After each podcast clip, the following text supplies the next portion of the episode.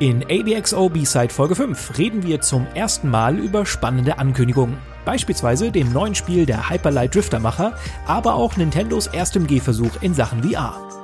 Außerdem müssen wir unserem Unmut über die Vollgurke Left Alive und Steam Store Politik Luft machen. Aber dankenswerterweise haben wir auch noch genug schöne Themen im Gepäck. Da wäre die Closed Beta des nächsten Dead Game Company Spiels Sky, aber auch Devil May Cry 5 und Googles Vorhaben, die Zukunft des Gamings zu formen. Spannend, spannend. Deshalb wollen wir doch gleich mal loslegen.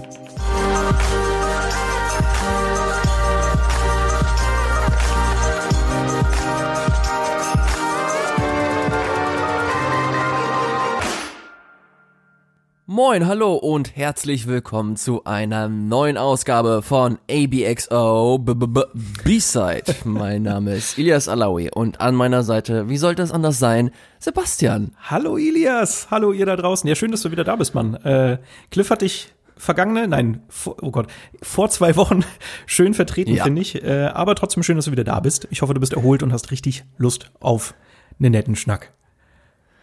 Ich bin wieder da, hab äh, große, große Lust, endlich mal wieder über Videospiele zu sprechen. Habe ich die letzten paar Wochen nicht gemacht. Hatte Urlaub, bin weggefahren, aber hab mir aber nicht äh, die Gelegenheit nehmen lassen, um ein wenig in äh, Videospielen reinzuschauen. Vor allem, weil ich hier und da eine Möglichkeit bekommen habe, äh, in Spiele reinzuzocken, die jetzt bisher noch nicht großartig besprochen wurden. Das wird auf jeden Fall hier äh, bei diesem Podcast ein kleines Thema sein. Wow, Hamburg Teaser. ist ein bisschen. Okay. Hamburg ist ein bisschen äh, schmuddelig heute. Äh, perfektes Wetter, um sich äh, schön im Wohnzimmer einzukuscheln und gemeinsam äh, Podcast zu starten. Yeah. Ich hoffe, dir geht es soweit gut. Äh, ja, die Woche war ein bisschen anstrengend. Ich habe äh, wenig Zeit gehabt, Sp äh, Spiele zu spielen. Das ist immer sehr traurig, finde ich persönlich. äh, aber nein, sonst geht's mir gut. Äh, jetzt bin ich ein bisschen erholt, eine Mütze Schlaf bekommen. Ich bin bereit für geilen Podcast. Ähm, Jetzt muss ich gleich mal äh, auf den Podcast von vor zwei Wochen zurückgreifen. Äh, da haben mhm. wir über Devotion gesprochen. Das ist jetzt übrigens eine Premiere. Das erste Mal, dass wir ein Errata machen müssen für eine Podcast-Folge. Ich habe da nämlich eine Sache nicht so ganz klar äh, erklärt oder geäußert. Und zwar ging es ja bei Devotion darum, das ist dieses äh, taiwanesische Horrorspiel, äh, das jetzt mittlerweile von Steam entfernt wurde, weil sich ganz viele chinesische Spieler über eine Abbildung beschwert haben, in der sich über den äh, chinesischen Präsidenten lustig gemacht wurde. Da wurde nämlich als oder mit Winnie the Pooh verglichen. Und da habe ich erklärt, dass es daran liegt, dass dieser Christopher Robber, nein, Christopher Robin Film ähm, in China verboten wurde, weil daraufhin Memes entstanden sind, die halt den Präsidenten mit Winnie the Pooh vergleichen. Und das war nicht ganz richtig, mhm. denn diese ganze Nummer, dieses ganze Meme-Game führt nämlich zurück bis ins Jahr 2013. Also es hat nicht zwingend was nur mit diesem Film zu tun. Das hat mir nämlich der gute Matthias nochmal gesagt, dass das ein bisschen äh, falsch gesagt war. Äh, Matthias ist unser Aufnahmeleiter bei Game 2 und gleichzeitig ein treuer Hörer. Deshalb äh, Grüße gehen raus. Vielen Liebe Dank. Grüße. Genau. Und damit habe ich das jetzt richtig gestellt und unsere Ehre ist wieder äh, hergestellt, hoffe ich. Was für ein abgefucktes Thema. Ich ja. habe mir den Podcast natürlich auch angehört im Urlaub. Habt ihr sehr, sehr gut gemacht übrigens. Äh, liebe, liebe Grüße auch an den guten Cliff, der das ganz großartig gemacht hat. Hat mich auch besonders gefreut, dass die Leute da draußen äh, den guten Cliff relativ gut aufgenommen haben. Und ich bin mir sehr, sehr, sehr sicher, dass das nicht der letzte Auftritt äh, von diesem lieben Herrn hier bei diesem Podcast gewesen ist. Und nochmal ganz kurz zu diesem äh, Winnie the Pooh äh, Kram. Erstens eine mega abgefuckte Geschichte, mhm. äh, super super absurd. Hab das aber alles mit Winnie the Pooh nicht äh, im Zusammenhang mit äh, Devotion mitbekommen, sondern vielmehr mit einer Folge von Patriot Act. Sagt die Patriot Act was? Ah ja, doch, jetzt wo du sagst, ja, hier mit Hassan Minaj, ne? Das gucken gucke ich auch. Genau, das ist jetzt, das ist jetzt tatsächlich ein kleines bisschen off-topic, ist mir aber trotzdem wichtig, das nochmal kurz zu erwähnen. Gibt es auf äh, Netflix, wenn ihr Netflix-Abonnement habt, äh, gibt es eine, eine super interessante und äh, schöne Sendung auf Netflix, die jede Woche am Sonntag erscheint, wo der gute Hassan Minaj, der damals bei der Daily Show Korrespondent war und jetzt bei Netflix seine eigene Sendung hat, über äh, politisch relevante Themen spricht und das komödiantisch aufarbeitet. Und da gibt es eine relativ große Folge zu China und äh, wie China aktuell auftritt und vor allem das Internet so für sich spielen lässt. Und da wurde auch dieses Thema ganz, ganz groß behandelt, dieses Winnie the Pooh äh, fast da aufgemacht. Mhm. Er kann ich wärmstens empfehlen. Also wirklich jeder, der auch nur ansatzweise äh, interessiert ist an genau diese Geschichten, äh, sollte sich das mal ansehen. Hm, finde ich auch vor allen Dingen, Äh, weil Patriot Act auf Netflix. weil es halt so sehr locker und sehr angenehm, finde ich, vermittelt wird, so, weißt du? Also es ist nicht so auf einer Ja. Stufe gestellt und alles ein bisschen etepetete, sondern es ist halt super locker und äh, ja, Ja. ganz leicht erklärt, finde ich auch super, sehr unterhaltsam. Ich finde ich find deren Pitch auch geil. Das ist ein Drake-Konzert, aber dir wird noch Wissen vermittelt. Das ist ja geil. Also weil der, weil das, weil das, weil das Studio halt auch ziemlich abgefahren ist. Also Das für die stimmt. Leute, die halt äh, neugierig geworden sind, auf jeden Fall mal auschecken. Ist sehr, sehr, sehr schön. Wie genau dieser Podcast, der ist nämlich picke, packe voll heute. Wir haben verschiedene äh, Themen zu besprechen. Wir haben diverse Headlines, Announcements und dazu noch Spiele, die wir gespielt haben. Deswegen würde ich vorschlagen, dass wir jetzt äh, direkt weitermachen und die Headlines der Woche besprechen. Die erste News ist auch direkt ganz frisch reingekommen zum Zeitpunkt der Aufnahme gestern. Und zwar geht es um No Man's Sky. No Man's Sky ist ein Spiel, das sich so ein bisschen äh, redeemed hat. Hat ja relativ bumpy angefangen, äh, das Spiel, beziehungsweise der Start des Spiels mit äh, diversen Kontroversen, dass das doch nicht äh, mit, äh, mit dem Inhalt angeliefert wurde, der damals besprochen wurde. Und jetzt hat sich Hello Games äh, wirklich ans Herz gefasst und versucht, diese ganzen Inhalte, die versprochen wurden, nach und nach äh, zu liefern per, per kostenlosen Updates. Das machen sie bisher sehr, sehr, sehr gut mit No Man's Sky Next. Quasi so den, den Meilenstein erreicht für No Man's Sky und das quasi so aufs nächste Level gehievt. Und No Man's Sky Beyond, das ist jetzt die neue Erweiterung, die, äh, die angekündigt wurde, soll das dann weitertragen und quasi reaktionär darauf wirken, wie Spieler No Man's Sky aufgefasst haben beziehungsweise gespielt haben und diese und Wünsche geäußert haben. Und No Man's Sky Beyond soll das jetzt alles äh, fassen und greifen und neue Inhalte so liefern, dass das einfach konsequent weiterentwickelt wird. Und ich glaube die wichtigste Neuerung wird sein, so propagieren sie es zumindest oder bewerben sie es, äh, dass No Man's Sky Beyond quasi eine neue Art von Spielerlebnis äh, darstellen soll und Spieler so vernetzen soll, wie es bisher nicht möglich gewesen ist. Das ist auch wieder direkt ein, ähm, ein Wunsch von den Spielern gewesen, die sie immer und immer wieder geäußert haben. Äh, Hello Games hat sich das alles angehört und gedacht, okay, wir werden zusehen, dass wir das jetzt mit No Man's Sky Beyond so äh, umsetzen, dass halt wirklich jeder sich so miteinander vernetzen kann, wie es damals auch angedacht war. Viele, viele Leute schreiben jetzt, okay, das wird jetzt so eine Art MMO oder dieser MMO-Gedanke wird, wird gepflegt. Da ist der Entwickler auch immer hinterher und meint, okay, No Man's Sky Beyond hat diese, hat diese MMO-Züge, was das kooperative Spielen angeht, aber sie ähm, erwähnen explizit immer, dass es kein MMO ist. Das bedeutet, dass du halt keine kostenpflichtigen Abonnements hast, dass du das halt jederzeit auch offline weiterspielen kannst, alleine spielen kannst, aber Beyond soll so der nächste Schritt sein, um No Man's Sky halt so zu platzieren, wie es wie es sich viele, viele, viele Leute da draußen wünschen. Ich finde super interessant, äh, mag No Man's Sky super gerne, habe jetzt auch für Stories of Games, äh, das jetzt äh, kürzlich auf dem ZDF Hauptkanal nochmal hochgeladen wurde, mir das in aller Ruhe angesehen und was da für Stories schlummern, was da Leute in diesem Spiel alles gestalten und, und erschaffen, das ist der absolute Wahnsinn. Ich kann, ich bin, ich bin immer wieder erstaunt, was da, was da abgeht und was dieses Spiel in Leuten auslöst. Ich finde es halt auch cool, dass sie da halt so dran sind. Also äh, wir hatten auch bei Game 2 einen Beitrag, da habe ich auch ein bisschen äh, Flack kassiert dafür, dass ich äh, Hello Games äh, in Kauf in, in Schutz genommen habe. Ähm, weil das natürlich ein kontroverses Thema ist, aber ich finde halt trotzdem, dass sie es halt genau richtig machen. Also sie haben auf jeden Fall schon ein bisschen den Ärger verdient, den sie so ein bisschen äh, bei Release erhalten haben, aber ich finde es halt toll, dass sie halt dranbleiben und halt damit auch signalisieren, dass sie sich, dass sie das verbessern wollen so. Und äh, da ist jetzt Beyond halt ein weiterer Schritt. Ich finde, der Trailer ist halt super aussagelos, da ist halt einfach nichts zu sehen. Ähm, der Blogpost sagt jetzt ja auch nicht so viel, aber man kann auf jeden Fall gespannt sein. Ich finde schön, dass da immer noch Bewegung drin ist. Ein Spiel oder eine Ankündigung, die mich auch besonders gefreut hat in der vergangenen Woche, ist Solar Ash Kingdom. Das ist das neue Oh ja. Spiel von den Hyperlight Drifter Machern, und zwar Hard Machine Games, glaube ich, heißen die. Ähm, genau, und das ist halt auch nur ein kleiner Trailer, ein bisschen mehr als eine Minute, glaube ich, lang.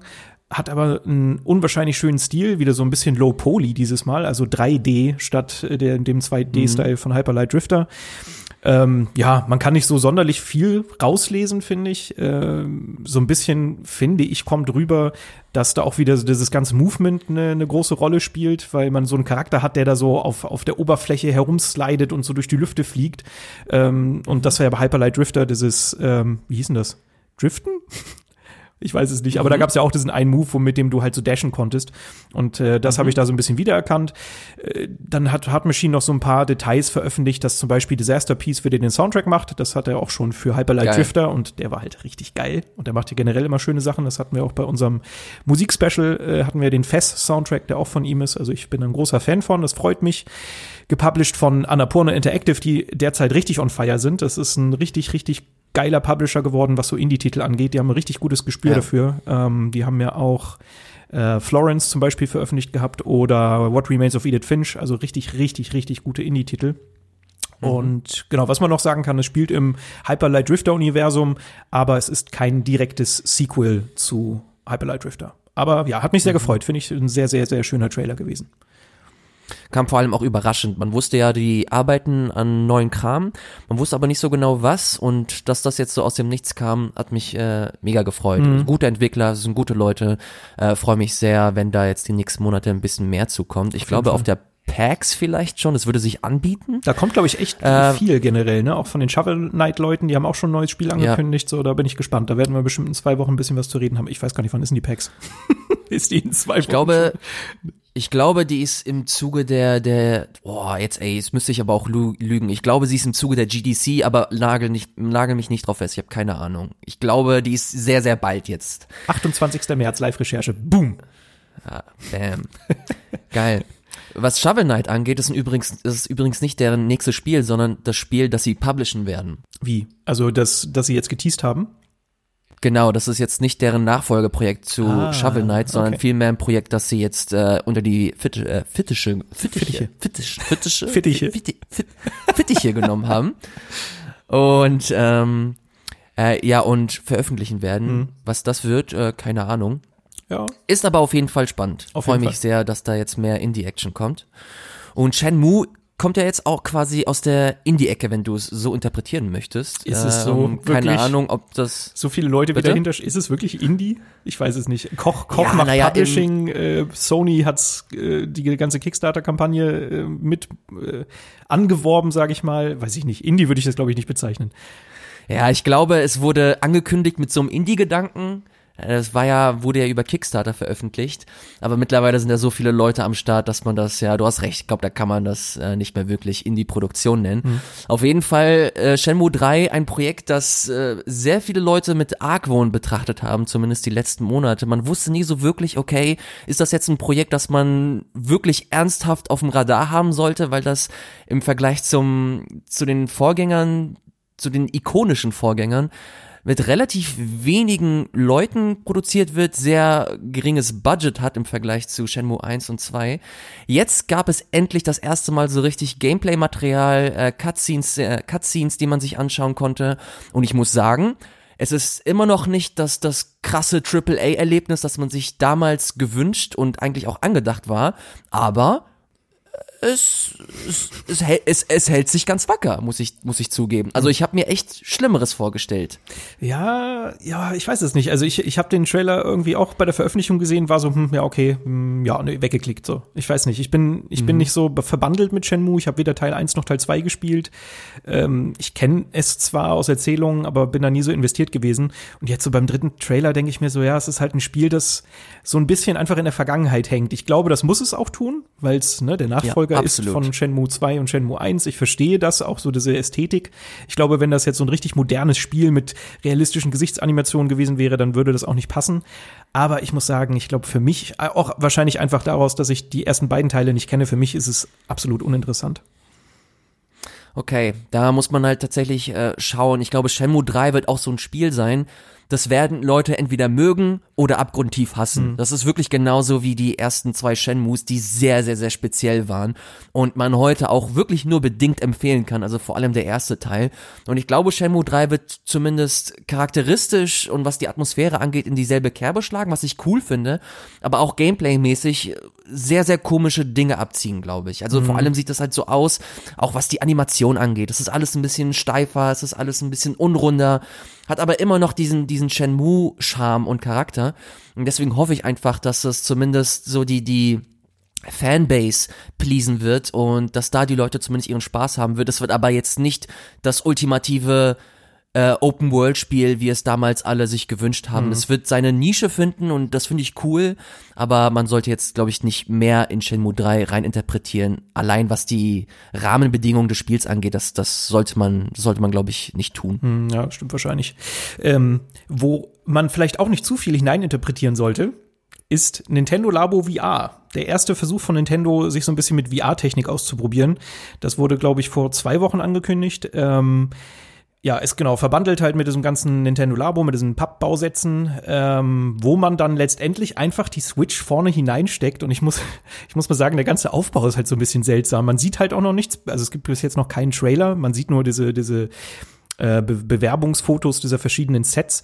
Und die Ursprungsvariante, die cleane Variante dieses VR-Headsets ist ja wirklich, dass du die ganze Konsole mit dem Controller in diesen Pappaufsatz, in, diesen Pa- in diese Pappbrille setzt. Und das sieht irgendwie echt seltsam aus. Ich bin echt gespannt, wie sich das wie sich das spielen soll. Dann ist diese ganze technische Frage natürlich noch da, weil die Switch jetzt natürlich nicht so super leistungsfähig ist. Du brauchst ja eigentlich auch eine gewisse Bildwiederholrate, damit das ähm, gut genug aussieht äh, für in VR. Ja, und dann ist es halt grafisch auch alles natürlich ein bisschen reduzierter. Hm. Also da bin ich, ich bin, ich bin gespannt, was es wird. Ich finde die Ankündigung interessant, weil das so ein bisschen signalisiert, okay, Nintendo interessiert sich auch für VR, aber ich glaube, dass das halt auch eher wieder als, als Versuch gilt. Genauso wie Nintendo Labo ja auch ein Experiment war, ähm, wird das jetzt so ähnlich sein. Und selbst auf der, auf der Seite, beziehungsweise bei der Ankündigung haben sie halt auch schon gesagt, hey, das ist ein besonderes Erlebnis für Kinder und Familien als erstes VR-Erlebnis gedacht. Und ähm, ja, genau so sieht's halt auch aus. So auch diese Aufsätze, die man letztendlich für die für das VR-Headset hat, äh, da hast du dann nachher so einen Elefantenrüssel als Aufsatz, was echt seltsam aussieht. und ein Vogel und eine Kamera. Und das sieht halt alles schon sehr so nach, ja, ein bisschen leichtes Spielen, Spielen, aber halt, man darf sich da, glaube ich, kein richtiges VR-Set vorstellen. Nein, das auf keinen Fall. Ich finde das aber echt ein bisschen cool, muss ich, muss ich zugeben. Hast du mal so ein VR-Set aufgebaut, äh, nicht ein VR-Set, ein Labu-Set aufgebaut? Ja, das haben wir ja damals für Game 2, habe ich das mit meinen Neffen gemacht. Das war, Ey, ohne Scheiß, mir macht das so viel Spaß, diese, diese Kartons nach und nach so aufzubauen, dass das halt irgendwann so ein großes Ganzes ergibt. Natürlich hast du das sehr, sehr, sehr schnell wieder zur Seite gelegt Ja. und dich nicht sonderlich dafür interessiert. Dafür spricht es halt eine zu spitze Zielgruppe an, in der du einfach nicht mehr reingehörst. Ja, Und- ja aber da, da bin ich sogar, da, da frage ich mich halt sogar Nintendo Labo, warum auch immer das nicht so richtig äh, ja, Feuer gefangen hat. Aber ich habe es halt auch bei meinen Ja, aber Neffen Moment, gesehen. Moment. Ja. Ich, ich, will dich, ich will dich da kurz unterbrechen, Ja. weil das sehr, sehr viele Leute sagen, dass das nicht so krass Feuer fängt. Äh, Es fängt Feuer, aber in, in ganz bestimmten Bereichen, zum Beispiel im Bildungsbereich, wird unfassbar oft jetzt äh, Nintendo Labo ausprobiert und ich glaube, in diese Nische wollten sie halt von Anfang an gehen. Ich glaube auch, dass sie sich eigentlich insgeheim gewünscht haben, dass Nintendo Labo auch im Mainstream halt immer immer größer und interessanter und und mehr besprochen wird. Aber was diese was diese Bildungsnische äh, Nische angeht oder den Bildungsbereich äh, angeht, da ist Labo gerade on fire und das siehst du halt gerade in Amerika oder in Skandinavien ich glaube auch hier in Europa, dass Labo echt oft in Bildungseinrichtungen genutzt wird und dass das, glaube ich, einfach erweitert wird und immer weiter ausgebaut wird. Ähm, das auf jeden Fall zu dem Thema, das wird äh, meiner, meiner Meinung nach immer, immer äh, unterschlagen, dieser, dieser Fakt. Ja, ich habe es halt nur bei meinen Neffen gesehen, die halt auch parallel eine Wii U zu Hause haben. Die sind halt einfach Spielkonzepte gewohnt, die ein bisschen komplexer sind. Und sobald du halt diesen Schritt einmal vollbracht oder vollzogen hast, dann kannst du dich auch nicht lange mit den einzelnen Nintendo Labo-Spielen beschäftigen. Dafür waren die halt einfach ein bisschen zu seicht. Ich glaube, wenn das ein bisschen komplexer wäre, wenn man so ein Lenkrad auch für Mario Kart oder sowas benutzen könnte, dann würde das. Kannst du. Echt? Ja, Goddammit. das haben sie sogar beworben so. Damit. ja, gut, dann ist diese Theorie auch schon mal hinfällig, aber ich dachte, dass es dann besser funktioniert. Aber ja, keine Ahnung. Also für mich, ja, persönlich war es. Ist ein, ist ein schönes Experiment, aber hat nie für mich nicht so richtig funktioniert. Also weder für mich noch für in meinen Gedanken für eine jüngere Zielgruppe.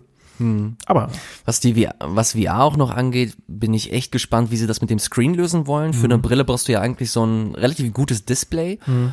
Und das Switch-Display ähm, ist, glaube ich, 720p oder irgendwie in dieser in diesem in diesem Bereich irgendwo angesiedelt und äh, ob das für VR reicht, keine Ahnung. Deswegen, ich bin super gespannt. Nintendo ist ja dafür bekannt, dass sie aus sehr sehr wenig sehr sehr sehr viel machen können. das stimmt. Und allein deswegen bin ich äh, echt neugierig, wie sie das lösen wollen und wie ihre Konzepte vor allem für VR aussehen. Das stimmt. Worauf ich auch noch neugierig bin, ist äh, Google Und zwar hat Google einen Teaser veröffentlicht und dieser Teaser verspricht die Zukunft des Gamings. Also sehr große Versprechen, die sie da in Uiuiuiui. Ja, man darf, man darf gespannt sein. Äh, so richtig weiß man natürlich noch nicht, was da letztendlich angekündigt wird. Das soll auf der GDC passieren am 19.03. 2 Uhr morgens deutscher Zeit äh, wird Google da ein bisschen was ja, preisgeben, was sie denn da so im Hintergrund planen. Aber die Gerüchteküche äh, besagt, dass es halt eine Plattform ist, mit der wir ähm, live streamen, also Videospiele live streamen können. Und das soll letztendlich vielleicht auch sowas wie Konkurrenz zur PlayStation oder zur Xbox werden, man weiß es nicht, aber der ähm, Chef der Hardware-Sparte von Google hat dazu auch ein bisschen was getwittert und deshalb gehen halt alle davon aus, dass auch wirklich eine Hardware vorgestellt wird und es nicht nur bei ja der der Weiterentwicklung von Project Stream, äh, dass es nicht nur darum geht. Das haben sie ja irgendwann mal gezeigt mit so einer Assassin's Creed Odyssey mhm. Beta, ne? Und das mhm. kam ja sehr gut an. Deshalb, ich bin sehr gespannt. Ich, ich sag generell auch für PlayStation 5 und keine Ahnung was voraus, dass auf jeden Fall dieses ganze Thema Livestreaming eine, eine wichtige große Rolle spielen wird. Und da ist es natürlich noch spannender, wenn jetzt auch noch ein weiterer Player dazu kommt und dann gerade Google. Ja, ich bin da auch, ich weiß nicht, ich bin da ein bisschen skeptisch noch, vor allem weil die Bandbreite einfach noch nicht da mhm. ist. Also hier in Deutschland vor allem, du hast hier äh, eine, eine Netzinfrastruktur, die das alles eigentlich noch gar nicht so wirklich supportet. Und deswegen weiß ich ehrlich gesagt noch nicht, wie sie das äh, handhaben wollen. Das ist ja auch in Amerika so, dass die Bandbreite da auch vor allem in bestimmten Stellen des, äh, in bestimmten Bereichen des Landes halt echt noch zu wünschen übrig lässt. Deswegen keine Ahnung, ich kann mir vorstellen, dass es so eine so, dass es so eine Step-by-Step-Beta sein wird, dass das halt für bestimmte Länder erst einmal zur Verfügung steht oder für bestimmte äh, Bereiche eines Landes. Ich habe keine Ahnung, wie sie das lösen wollen. Mhm. Auf jeden Fall bin ich da ein bisschen skeptisch. Es kursierte ja jetzt so ein jetzt so ein Patent, nicht ein Patent, so ein, so ein, so ein Fan-Mock-up auf Basis eines Patentes von einem äh, Google Controller, der mhm. übrigens grauenhaft aussieht. Ja, da, da also, habe ich aber äh, auch, das habe ich äh, auch gestern noch ge gelesen bei der Recherche. Allerdings sollte man den ein bisschen mit Vorsicht genießen, weil der auch noch also dieses Patent ist nicht erst in letzten oder in diesem Jahr entstanden oder eingereicht worden, sondern auch schon mhm. mal vor, weiß ich nicht, fünf Jahren oder so.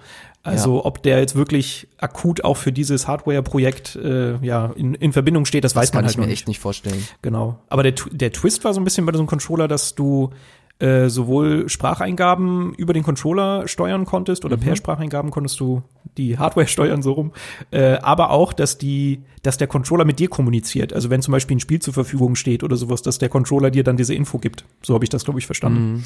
Aber naja, seltsam. Mal gucken. Es ist halt krass, wie Publisher und, und Entwickler einfach gerade auf diese Streaming-Geschichte abgehen. Ich weiß nicht, hast du das mitbekommen mit dieser X-Cloud Ankündigung von Microsoft, mhm. dass du, hast du das mitbekommen? Ja. Dass sie da ihre, die haben sogar so ein richtiges krasses Werbevideo rausgehauen, das mhm. glaube ich so drei Minuten geht, wo sie auch so wie wie damals bei der Xbox One X die die Zukunft im Streaming vorhersagen ja. und nochmal ihre Rechenzentren zeigen und wie sie vier Xbox One X's in einer Xbox irgendwie zusammengeschraubt haben und so quasi Leistung bringen wollen, da ihre Bandbreite nochmal hochgeschraubt haben, damit du quasi Forza Horizon 4 auf deinem Smartphone spielen kannst. Mhm. Äh, finde ich, finde ich spannend, vor allem, weil es halt wirklich so aussieht, als ob die Entwicklung der, der Videospiele oder der Videospielindustrie halt in diese Richtung geht. Zumindest pochen die, zumindest pochen die Entwickler darauf. Bin mir aber, wie anfangs erwähnt, echt nicht sicher. Ich äh, beobachte das alles sehr, sehr, sehr skeptisch. Hm.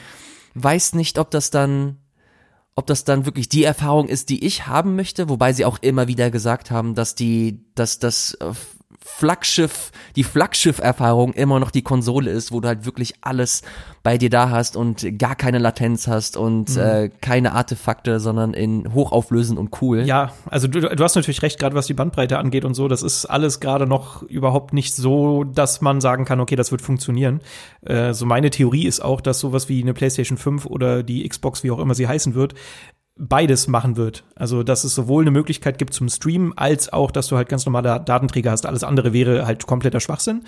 Ähm, mhm. Und weiß ich nicht, ich kann mir halt vorstellen, dass solche Spiele, bei denen es nicht so krass auf Sekunden oder, oder Eingaben in Sekundenbruchteilen ankommt, äh, dass das da dann halt schon eine gute Alternative ist, wenn du, weiß ich nicht, einen seichten Puzzler spielst oder ein Text-Adventure oder Text-Adventure, ein Adventure mhm. oder sowas, dann, dann, dann geht das halt schon klar, glaube ich, auch via Stream. Und dass man damit, glaube ich, einfach so ein bisschen das Ganze halt anstoßen möchte. Also so, so stelle ich es mir vor. Ich glaube, dass auf kurz oder lang wird es dazu kommen. Streaming ist da, glaube ich, mhm. schon etwas, worauf alle oder viele ähm, Firmen gerade abzielen, verständlicherweise, weil wir sehen es bei Netflix und Co., dass es halt, oder Spotify auch ein gutes Beispiel, dass es halt einfach etwas ist, was zu unserer Zeit passt. Und ich glaube auch, was Spiele anbelangt, ähm, das, das wird das alles viel angenehmer machen. Das macht den Konsum halt noch, noch entspannter. Und ich glaube, dass das irgendwann mhm. der Fall sein wird, wenn unsere Bandbreite gut genug ausgebaut ist, wir 5G etabliert haben, dass äh, wir uns daran gewöhnen müssen, dass wir Spiele live streamen und vielleicht nicht mehr selber spielen. Und dann aber auch mhm. diesen ganzen Hardware-Race nicht mehr haben, dass wir nicht immer wieder alles upgraden müssen, nach sieben Jahren wieder eine neue Konsole kaufen müssen. Und das finde ich ist durchaus eine Zukunft, die ich jetzt nicht, die ich nicht schlimm, die ich nicht schlimm finde. Also ich würde sagen, damit kann mhm. ich mich sehr gut abfinden, wenn dann erstmal die technischen Gegebenheiten da sind. Meine Theorie ist ja, dass vor allem der Mainstream halt echt davon profitieren könnte, vor allem äh, auch Microsoft, weil naja, du kennst es ja, dass, dass Leute zwar Bock haben auf, auf Videospiele und das auch im Mainstream mittlerweile auch angenommen wird und äh, man redet ja immer von diesem berüchtigten Satz Mitte, Mitte der Gesellschaft angekommen. Ähm, aber wenige haben, glaube ich, wirklich Bock, sich eine 500 Euro Konsole sich anzuschaffen. Mhm. Und ich glaube, da ist es, da ist die Hürde einfach viel, viel, viel geringer, wenn du auf deinem Smartphone dir einfach eine App runterladen kannst, dir für 10 Euro im Monat so eine so ein Game Pass Abonnement holst und da einfach die neuesten Spiele zwar nicht auf dem Niveau einer Konsole bei dir zu Hause, mhm aber immer noch auf einem, auf einem soliden Niveau, das einfach auf deinem Smartphone oder keine Ahnung, auf irgendeinem anderen Device spielen kannst. Mhm. Ich glaube vor allem auch, wenn die äh, Infrastruktur dann so weit ist, dass vor allem Länder, die, keine Ahnung, die jetzt nicht so krass äh, supply, was heißt supplied nochmal auf, auf Deutsch? Versorgen? Versorgt? Genau, die nicht so krass versorgt werden mit halt den Konsolen. Ich glaube, Brasilien, Argentinien, das sind auch so Länder, wo halt alle Bock haben auf eine Konsole, aber wo Sony oder, oder Microsoft da nicht so krass vorpreschen. Mhm.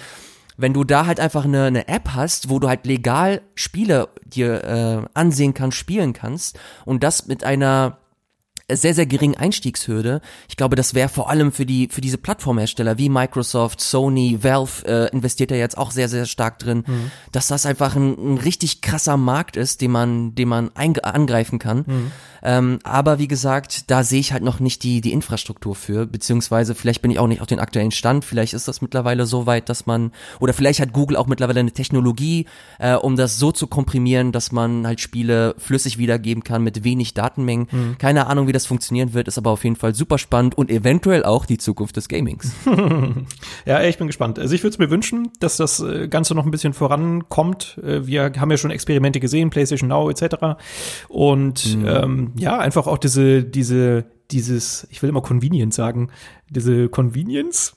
Was, Ey, das ist richtig schlimm mit den Anglizismen. Ich bin da auch so drin. Ja. Verdammt. Ja, diese, auch diese Annehmlichkeit, dass du halt theoretisch ein Spiel auf deiner Playstation spielst und dann unterwegs vielleicht fortsetzen kannst, je nachdem, was es für ein Spiel ist. Also genau das, was wir jetzt gerade mit der Switch halt natürlich par excellence haben, dass du das aber theoretisch auch irgendwann mit deinem Smartphone machen könntest, finde ich super. Also, oder keine Ahnung, Mhm. Du hast jetzt gerade eine Sequenz auf deiner Playstation, äh, willst aber Feierabend machen, dann nimmst du dein Handy mit und guckst es, während du die Zähne putzt, noch zu Ende oder so, weißt du? Das einfach diese Idee mhm. finde ich halt schön und ich bin gespannt. Ich hoffe, da wird sich ein bisschen was bewegen und ich werde auf jeden Fall vielleicht nicht um zwei Uhr morgens am 19.3. zuschauen, aber zumindest danach werde ich mir angucken, was sie da so vorstellen. Wird spannend. Nur der Vollständigkeitshalber, äh, ich glaube, Sony hat mit dem aktuellen Update halt wirklich so eine Funktion eingespielt, dass du dein dein Spiel auf dem Smartphone streamen kannst. Stimmt, ja, ja. Also dass du, dass du halt die PlayStation App hast und da dein dein Spiel quasi auf die App äh, übertragen kannst hm. und wirklich auch so mit Touchscreen-Steuerung, ja, also dass du halt die, äh, die Buttons halt auf deinem Smartphone gemappt bekommst ja. und dass du dann halt damit spielen kannst. Ja. Äh, ich habe mir das grauenhaft. Ja. Nee. Aber es ist eine, es ist echt eine mittlerweile eine Option, die du auswählen kannst. Ja, das stimmt, ja. Jetzt, wo du sagst, ich habe mir sogar die Screenshots angeguckt, aber es sah einfach viel zu fürchterlich aus. Aber ja, theoretisch wäre es genau das, ja. Hm, naja. Mal gucken. Vielleicht äh, hören wir auf der E3 mehr zu äh, Livestreaming. Äh, was wir auf der E3 nicht zu hören bekommen werden, ist äh, eine Pressekonferenz von Electronic Arts. Und das ist, glaube ich, auch okay, möchte ich ganz vorsichtig sagen. Ich glaube, EA und Pressekonferenzen auf der E3 waren bisher immer so ein äh, so eine Paarung, die nie so ganz funktioniert hat. Ich fand das immer ganz, ganz, ganz grauenhaft. Mhm. Und als ich die News gelesen habe, dass EA da dieses Jahr so ein bisschen ähm, ja chilliger auftreten möchte und keine PK äh, äh, vorstellen möchte, fand ich es jetzt gar nicht so schlimm, wenn ich ehrlich bin. Ja, wenn man sich so ein bisschen zurückerinnert, letztendlich die letzten, weiß ich nicht, zwei, drei Jahre E3 oder EA, E3, das war halt jedes Mal, ja, wir haben da ein Spiel, wir zeigen euch aber keine Bilder vom Spiel, weil wir es nicht können, sondern lassen Entwickler reden. Oder wir zeigen euch Behind-the-Scenes-Material, wie sie gerade dabei sind, das ja. Spiel zu entwickeln. Aber wir zeigen euch das Spiel nicht, weil wir können es nicht. Und letztendlich ist es so, okay, ey, jetzt habt ihr halt keine PK, wo ihr genau das machen könnt ist in Ordnung. Ja. Ich glaube, das ist tatsächlich nicht so dramatisch. Aber ich finde halt trotzdem die Signalwirkung, die auch das wieder hat, nachdem Sony auch die Pressekonferenz abgesagt hat, beziehungsweise bei, mhm. bei Sony ja sogar die ganze Anwesenheit auf der E3, äh, was natürlich ein bisschen krasserer, äh, krasserer Schritt war. Aber dass jetzt auch mhm. EA so ein bisschen äh, seine Kräfte spart und anscheinend halt nicht für irgendwie große Knalleranmeldungen, äh, Ankündigungen ähm, dasteht, finde ich halt schon interessant. Ich glaube, man merkt einfach gerade, viele Firmen sparen sich jetzt gerade die Energie darauf auf oder dafür auf, dass jetzt demnächst eine neue Konsolengeneration angekündigt wird. Ich bin gespannt, wann es passiert, aber ich glaube, jetzt gibt es da fast gar keine andere Meinung mehr. Also es ist so klar, dass ja da im Hintergrund auf jeden Fall krass an irgendwas Neuem gewerkelt wird und viele Publisher auch einfach ihre Spiele und ihre Ankündigungen sich genau für diesen Moment dann aufbewahren oder aufsparen. Ich glaube auch, dass einige einfach nichts haben aktuell. Also EA war immer so das beste Beispiel, dass sie Sachen gezeigt haben, wo du halt ganz genau gemerkt hast, okay, Leute, was ihr uns da gerade zeigt, das ist absolut nichts und ihr wollt irgendwie strecken und ihr nutzt diese PK im Grunde halt wirklich nur, um im wahrsten Sinne des Wortes Werbung zu machen, um euch halt irgendwie nochmal ins Gespräch zu bringen und da, damit äh, Journalisten hier reinkommen und darüber berichten, dass EA gerade irgendwas macht und natürlich dann auch diese, diese Fläche nutzen, um halt diese typischen äh, Titel nochmal anzupreisen, wie, wie FIFA, NHL, äh, NHL und hast du nicht gesehen. Aber das war halt nie so wirklich was und ich kann mir sehr gut vorstellen, dass EA sich das dieses Jahr auch gedacht hat, ey, wir haben halt gerade nichts außer das neue Star Wars Spiel von von den Titanfall-Machern. Genau, das wollte ich gerade sagen. Zumindest das könnten sie ja zeigen, weißt du? Also gerade mal ein bisschen Ja, aber aber aber reicht das für eine Pressekonferenz? Ja, gut, nee, wahrscheinlich nicht. Aber gut, dann hast du halt dein FIFA, dann hast, also es wäre halt so wie jede EA PK jemals. Also ja, nein, es würde sich nicht ey, lohnen. ohne ohne Scheiß und wir brauchen nicht noch ja, eine ja. EA PK, wie wir sie bisher immer hatten. Deswegen, ohne Scheiß, ich bin mega happy, wenn dieses Star Wars Spiel bei Microsoft zum Beispiel so, einen so einen geilen Slot bekommt, wo sie halt echt so, so zehn Minuten darüber sprechen, geiles Material zeigen und dann zack, das nächste Spiel ähm, äh, angekündigt wird oder, oder gezeigt wird. Und EA da sich einfach nur bei den anderen Publishern platziert mit ihren geilen Sachen. Mhm. Ähm, ich kann mir, ich kann mir echt nicht vorstellen, dass da jetzt, dass, dass, dass, dass ich dem großartig hinterher trauere. ist, glaube ich, ganz gut so. Ja. Nee, da hast du recht. Was aber nicht so gut ist, ist, Steam im Moment. Und äh, das wird jetzt wahrscheinlich ein etwas größerer, ein größere, größeres Ausholen, um diese News einfach zu erfassen. Und zwar ist ein Vergewaltigungsspiel namens Rape Day bei Steam äh, aufgetaucht oder auf, auf der Steam-Plattform aufgetaucht. Es stand nicht zur Verfügung zum Kauf, aber es wurde quasi via Steam Direct äh, eingereicht von dem Entwickler und Steam hätte es freigeben müssen zum, zum Kauf. Hat es letztendlich nicht gemacht, aber da komme ich gleich erst zu. Genau, dieses Spiel Rape Day ist eigentlich sowas wie eine Visual Novel. Äh, die spielt in einer Zombie-Apokalypse, aber die Prämisse vom Spiel ist, dass du dich nicht um diese Zombie-Apokalypse scherst, sondern dass du diesen Deckmantel der Zombie-Apokalypse dazu nutzt, dass du Leute vergewaltigst und ermordest. Und das ist einfach nur abartig hoch 10. Keine Ahnung, wie, ja, ey, ich weiß, weiß weder auf, wie man auf diese Idee kommt. Die Bilder, die dazu veröffentlicht wurden, sind wirklich ekelerregend. Also da gibt's gar kein anderes Wort für. Ganz, ganz schlimm. Ähm, der Grund dafür, dass es halt dazu noch so einen großen Shitstorm gab, ist halt einfach, dass zwar Steam nicht dieses Spiel freigegeben hat zum Kauf, aber trotzdem diesem Spiel eine Fläche geboten hat. Also du konntest dir trotzdem ja schon den Eintrag bei Steam anschauen und da sind halt ganz, ganz viele Spieler verständlicherweise meiner Meinung nach auch auf die Barrikaden gegangen und haben gesagt, warum, warum findet so ein Spiel den Weg auf Steam? Und äh, und das Schlimme ist dann, dass dieses Spiel wirklich eine, eine gute Woche lang auf dieser Plattform stattgefunden hat oder sogar ein bisschen länger und dass Steam erst dann reagiert hat, dann wurde das Spiel zwar auch runtergenommen, wo du dann denkst, hey, okay, sie haben es dann ja, zumindest haben sie darauf reagiert und den richtigen Schritt unternommen. Das Problem ist dann wieder an der Sache, dass sie ein Statement auf dem Blog veröffentlicht haben, wo sie halt nicht irgendwie sich klar positionieren, sondern einfach nur sagen, warte mal, da muss ich jetzt gerade mal äh, zitieren, dass sie es deshalb runtergenommen haben, weil dieses Spiel unvorhersehbare Kosten und Risiken birgt. Wo ich mir denke so, what? What? Warum, warum, warum positioniert man sich da nicht? Warum sagt man nicht einfach nur, ey, passt auf, dieses Spiel ist, ist nichts, wofür Steam steht. Vergewaltigung, Sexismus, der Kram muss einfach weg von, von Steam. Nein, unvorhersehbare Kosten und Risiken. Das klingt wie so eine richtige Wischiwaschi äh, Firmenboss-Aussage, der sich halt bloß nicht gegen irgendeine Seite stellen will, was ich ganz schön, ganz schön lahm fand. Also ne, keine, kein cooles Statement, keine coole Reaktion von Steam auf nach diesem Spiel und nach dem ganzen Shitstorm, der eigentlich auf, den, auf die eingeprasselt ist. Ey, das ist so traurig, dass sich alles mal anzusehen und zu beobachten, was bei Steam gerade abgeht. Ich glaube, Steam ist einfach, ich glaube, Steam hat einfach ein, ein grundsätzliches Problem, was die Strukturen innerhalb dieser Firma angeht. Man, man weiß ja mittlerweile, dass das Valve eine Firma ist, die halt sehr, sehr, sehr flache Hierarchien hat, dass Leute in jedem Bereich großartig äh, mitdiskutieren können, mitbestimmen können und so quasi eine Art Firmenpolitik oder Firmenatmosphäre geschaffen wurde, die so eigentlich äh, das, das Zusammenarbeiten und das und die Philosophie dieser, dieser Firma auf eine interessante neue Ebene bringt.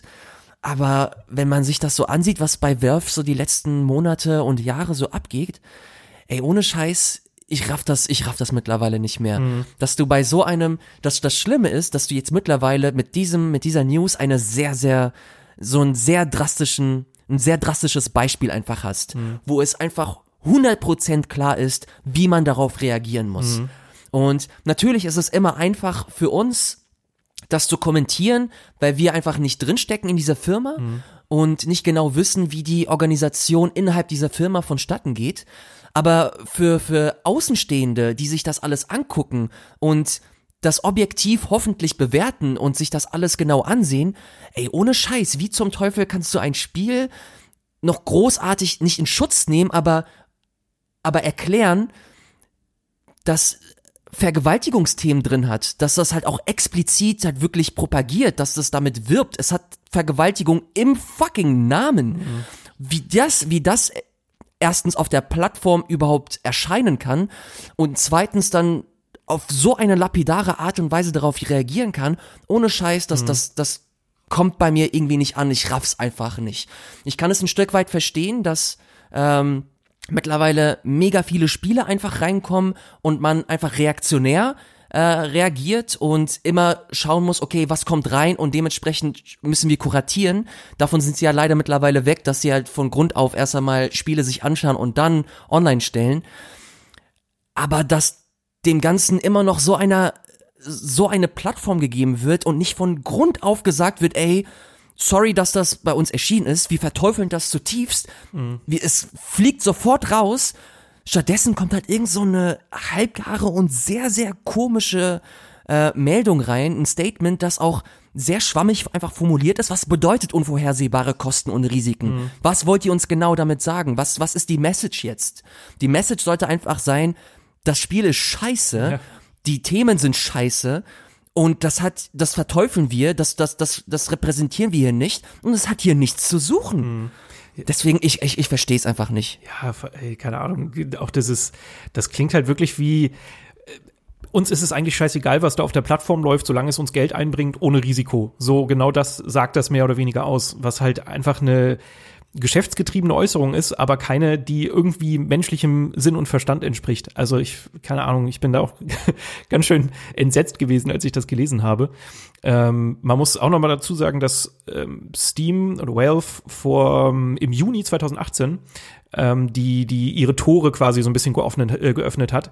Weil es gab davor relativ viel Kritik, weil Valve sowas wie sexuelle Inhalte ganz und gar verboten hat. Also selbst wenn es jetzt, sage ich mal, ein ein unverfängliches, äh, so, so ein Anime-Sex-Spielchen oder sowas ist, was jetzt nicht, nicht irgendwie krass anecken würde oder sowas. Solche Spiele wurden auch immer direkt ausgefiltert. Und da gab es dann halt auch viel Kritik. Dann gab es ein, ein ähm, ja, ein, ein Schulamoklauf-Simulator oder ein Schulamoklauf-Spiel, das dann wiederum auch wieder auf Steam gelandet ist, im Kontrast dazu. Und das dann auch wiederum für einen Shitstorm gesorgt hat. Und dann hat sich Valve irgendwann gedacht, okay, pass auf, jetzt machen wir so. Wir nehmen einfach die Hände von der Tastatur und lassen einfach alles mal auf uns einprasseln. Jedes Spiel, das reinkommt, äh, findet erstmal seinen Weg auf Steam. Es muss dann allerdings noch einmal freigegeben werden, damit es auch zum Kauf dasteht. So ist gerade das Konzept. Das Problem ist aber halt an der Sache, dass du dadurch solche Spiele wie Rape Day, die halt auf jeden Fall nicht auf eine Plattform wie Steam gehören, dass du denen dadurch aber dann auch ihren Platz erstmal bietest. Selbst wenn du sie nicht zum Kauf anbietest, dieses Spiel hat quasi dadurch jetzt einen sehr großen Werbeeffekt gehabt. Und das ist halt absolut verwerflich. Das darf, darf auch aus einer geschäftlichen Richtung einfach nicht so durchgewunken werden. Und hm, ja, ich habe ich hab letzte Woche ja auch schon mich so ein bisschen über Steam aufgeregt, was so diese ganzen Review-Bombs angeht. Ähm, was ja auch ein großes Problem von Steam ist. Wir hatten das jetzt gerade bei mhm. äh, Devotion, ne, was ja durch chinesische Spieler gereviewbombt wurde, letztendlich dann dadurch auch noch aus dem Steam Store entfernt wurde. Wir hatten aber auch Metro und wir hatten viele Beispiele von, von ein paar Monaten davor oder Jahren davor. Es geht ja schon sehr lange. Ähm, was halt einfach auch zeigt, auch dieses System ist halt nicht so richtig durchdacht.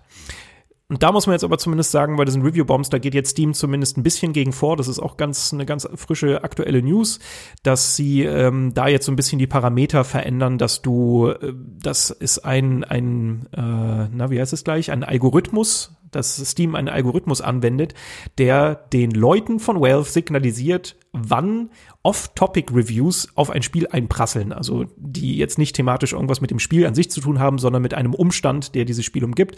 Und dann wird sich ein ähm, Mitarbeiter von Valve einschalten, wird sich das anschauen und dann könnte derjenige sagen, okay, das ist ein Off-Topic-Review-Bomb und dann setzen für eine gewisse Zeitspanne einfach alle Reviews auf, so, äh, aus, sowohl positive als auch negative als auch neutrale.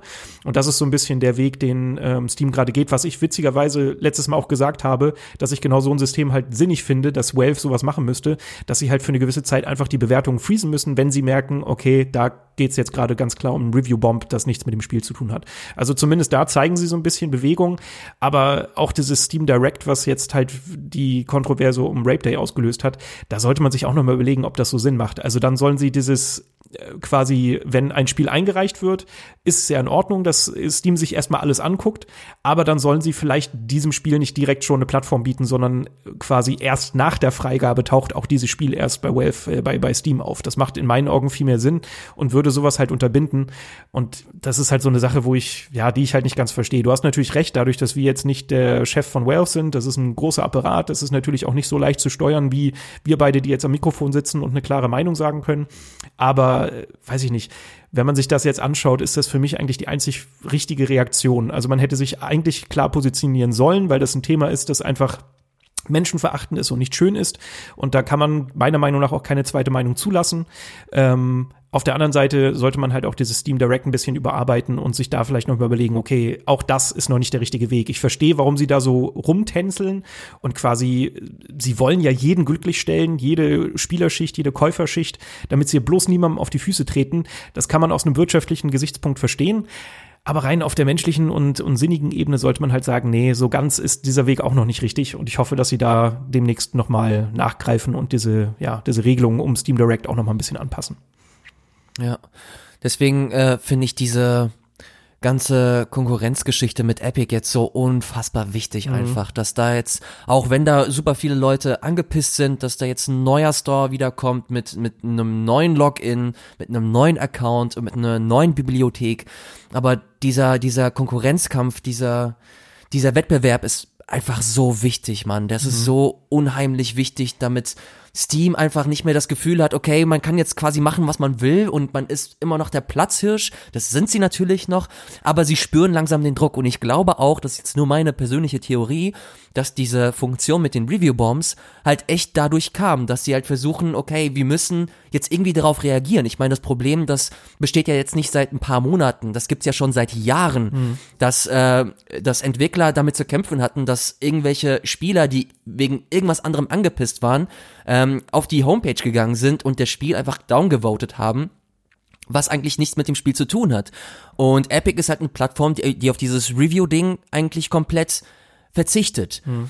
Und ich glaube, das sind einfach so Synergien, die gerade entstehen, äh, vielleicht auch unbeabsichtigt, aber auf jeden Fall gibt's halt diesen, diesen Wettbewerbspush, den ich jetzt als Konsument irgendwie so ein bisschen spüre und merke und was einfach wichtig ist. Da frustriert es mich umso mehr, um die Negativität auf die Spitze zu treiben, mhm. dass der Epic Store da immer noch so scheiße ist. Da gibt's mittlerweile eine Suchfunktion, bei, bei, bei Epic Store, also, ich war schon länger nicht mehr yeah. da. Ich kann es dir nicht sagen. Ey, es gibt nicht, ich als ich das letzte Mal geguckt habe, gibt, gab es nicht mal eine Suchfunktion. Mhm. Okay, jetzt gibt's eine Suchfunktion. Oh, sehe ich hier gerade. Sehr gut, siehst du. Gleich. Ey, ohne, Sch das, ist, das ist so wichtig. Das, ich, ich hoffe, Epic ist sich deren äh, Position und deren Rolle bewusst, mhm.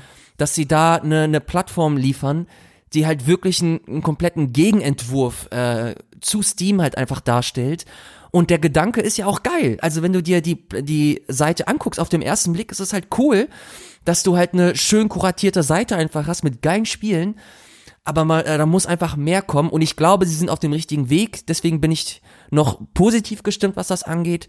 Was ich einfach sagen möchte, dass genau das notwendig ist, um Valve hoffentlich auf die richtige auf die richtige Bahn zu, zu bringen. Ja, auf jeden Fall. Also ich finde es halt nur schade, dass sie sich da nicht so richtig positionieren. Ich glaube auch nicht, dass sie jetzt quasi das Spiel unterstützen wollten oder sowas. Ich glaube, da ist halt einfach was schiefgelaufen. Nein. So würde ich es jetzt einfach mal äh, hinstellen. Aber es ist halt einfach traurig. Es sendet die falschen Signale und das Allerwitzigste daran ist eigentlich jetzt alles, was so im vergangenen Monat oder in den vergangenen zwei Monaten passiert ist, was so die Shitstorms rum um, rund um Steam ausgelöst hat, das ist halt alles letztendlich Werbung für Epic Games. Das ist wie ein Trailer, gerade den Steam veröffentlicht. Ja. So sagt, hey, okay, wir sind scheiße, geht doch zur Epic Game Store. Und das ist halt, ja, da, da, sie müssen reagieren. Sie haben jetzt einfach einen gewissen Druck, das ist gut. Und ich hoffe, dass jetzt sowas wie die Reaktion auf die Review-Bombs, ähm, dass dass das zeigt, dass Steam willens ist, halt auch da an sich zu arbeiten, weil sie sind halt faktisch der derzeit noch bessere Store. Sie haben natürlich eine größere Spieleauswahl, sie haben viel mehr Features, aber trotzdem sind sie nicht unantastbar, was sie jetzt halt wieder dadurch ein bisschen unterstreichen. Mal gucken. Ich bin ja. gespannt. Ach ja, ey, keine Ahnung. Man kann natürlich sagen, ey, das, sie wollen's, sie wollten's nicht und äh, natürlich äh, sind wir uns sehr, sehr, sehr sicher, dass sie andere Werte vertreten. Mhm. Das Problem ist halt einfach, dieses Beispiel ist einfach viel zu drastisch. Ja, ja.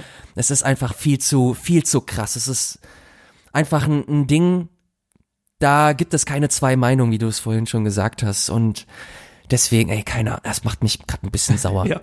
Ja, ich glaube, wir müssen jetzt ein bisschen runterkommen. Äh, tief Luft holen, ich hole mir jetzt was zu trinken und dann reden wir erst einmal über die Spiele, die wir zuletzt gespielt haben.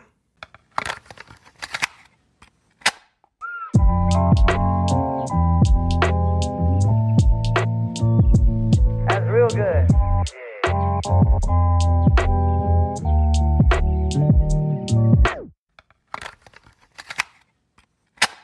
Ja, äh, Ilias schönere Dinge sind relativ.